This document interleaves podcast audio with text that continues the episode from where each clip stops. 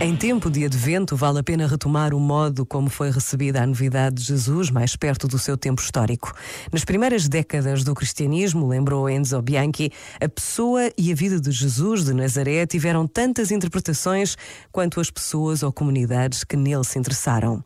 E segundo o biblista romano Pena, a variedade significa a impossibilidade de reduzir a sua figura a uma só dimensão.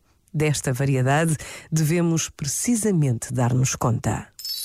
Este momento está disponível em podcast no site e na app da RGF.